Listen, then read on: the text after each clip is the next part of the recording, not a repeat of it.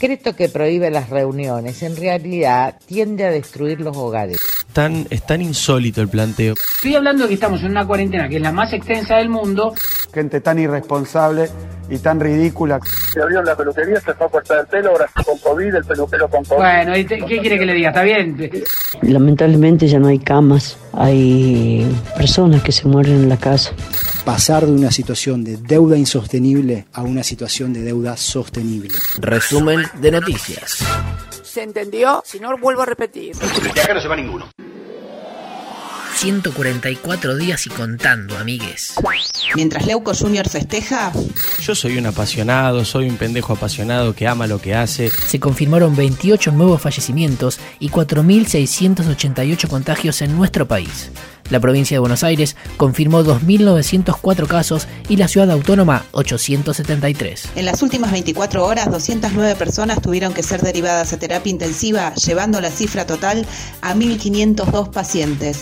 Es uno de los saltos más importantes que hemos hecho eh, en relación a la cantidad de personas internadas en terapia intensiva. Ya son 12 las provincias con circulación comunitaria. En Córdoba se dispara la curva de contagios. Según fuentes de salud de la provincia, de registrar 11 casos a comienzos de julio, hoy se contabiliza un promedio de 160 casos por día. Preocupa la atención en el sistema sanitario en Río Gallegos y en la provincia de Jujuy. Está colapsado el sistema público en algunos lugares. Tanto en Libertador como en Calileo y otras localidades hay personas que se mueren en la casa.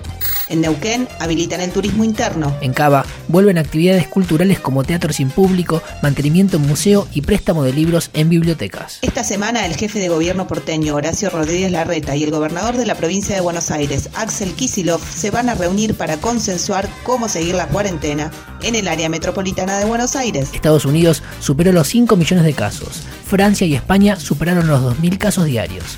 Brasil contabilizó más de 100.000 muertos. Dicho todo esto, hoy más que nunca, respetá las medidas de seguridad, higiene y distanciamiento y quédate en casa, que la situación es seria. Por más que muchos te la quieran disfrazar de otra cosa. Estoy hablando de que estamos en una cuarentena que es la más extensa del mundo, con decisiones que en el mundo no se han visto. A eso voy. El virus se va a seguir reproduciendo mientras no haya vacuna. Porque no es tan difícil de entender, ¿eh? Pero yo no entiendo cómo que, no, es que esto no se entiende. Porque después sí vamos a ver la imagen de los niños. Eso es lo que tenemos que evitar todos, Fernando. Otras noticias. Con el sistema Aula Burbuja, más de 10.000 alumnos retoman las clases presenciales en 14 departamentos de la provincia de San Juan. Del inicio de clases participó por videoconferencia el ministro de Educación Nicolás Trota.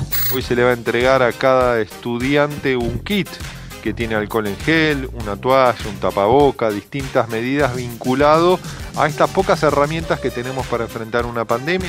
Lanzan los gabinetes temáticos. Como estrategia de trabajo para la reactivación económica, el gobierno lanza la modalidad de gabinetes interministeriales o temáticos. Al ya existente gabinete económico se le suman comercio exterior, de promoción federal, de ciudadanía y de planificación urbana. Necesitamos adaptarnos para poder dar respuestas de manera ágil a problemas cada vez más específicos. Dijo el jefe de gabinete Santiago Cafiero. En otras declaraciones, el jefe de gabinete sostuvo, Todavía no hemos definido un aumento de la nafta, pero el asunto está en estudio. obra pública con perspectiva de género. El presidente lanzó hoy el plan vía videoconferencia, acompañado de la ministra de Mujer, Género y Diversidad, Elizabeth Gómez Alcorta. Su par de obras públicas, Gabriel Catopodis, y de la titular de AISA, Malena Galmarini. Además, participaron del anuncio intendentas de todo el país. Cada vez que discriminamos, retrocedemos siglos como sociedad. Y cada vez que avanzamos hacia la igualación, nos volvemos una mejor sociedad. Parlamentarias. En diputados venció nuevamente el protocolo de trabajo remoto y todavía no hay acuerdo. Para esta semana, solo hay en agenda reuniones de comisiones netamente informativas. Senado. Esta semana se tratarán tres proyectos claves. Reforma judicial, moratoria impositiva y la ampliación del presupuesto. Marcha y contramarchas en Bolivia. Hoy se espera un día de fuertes movilizaciones tras la decisión de la presidenta de facto de posponer las elecciones. La derecha dijo que se movilizará en contra de la protesta. Añez lanzó este sábado una convocatoria a un diálogo político nacional con poca respuesta mientras crecen los pedidos para que renuncie al cargo. Saqueos y revueltas en Chicago. Cientos de personas rompieron ventanas, saquearon tiendas y se enfrentaron a la policía en las primeras horas del lunes en el distrito comercial de Chicago. Los disturbios comenzaron luego de que la policía hiriera de bala a un joven en un episodio del cual hasta ahora se desconocen mayores detalles. El abogado mediático Mauricio de Alessandro y Alejandro Fantino tienen coronavirus. Sergio Berni está aislado luego de que un colaborador cercano diera positivo. Arqueólogos hallaron siete eslabones de la cadena de la vuelta de obligado. Antonio Banderas cumplió 60 años y se contagió de COVID todo en el mismo día. En declaraciones radiales, Alberto Fernández aseguró que el primer vinilo que se compró fue un simple de los gatos. Hasta acá la información del día. Podría ser peor. O mejor. Pero siempre Es lo que es.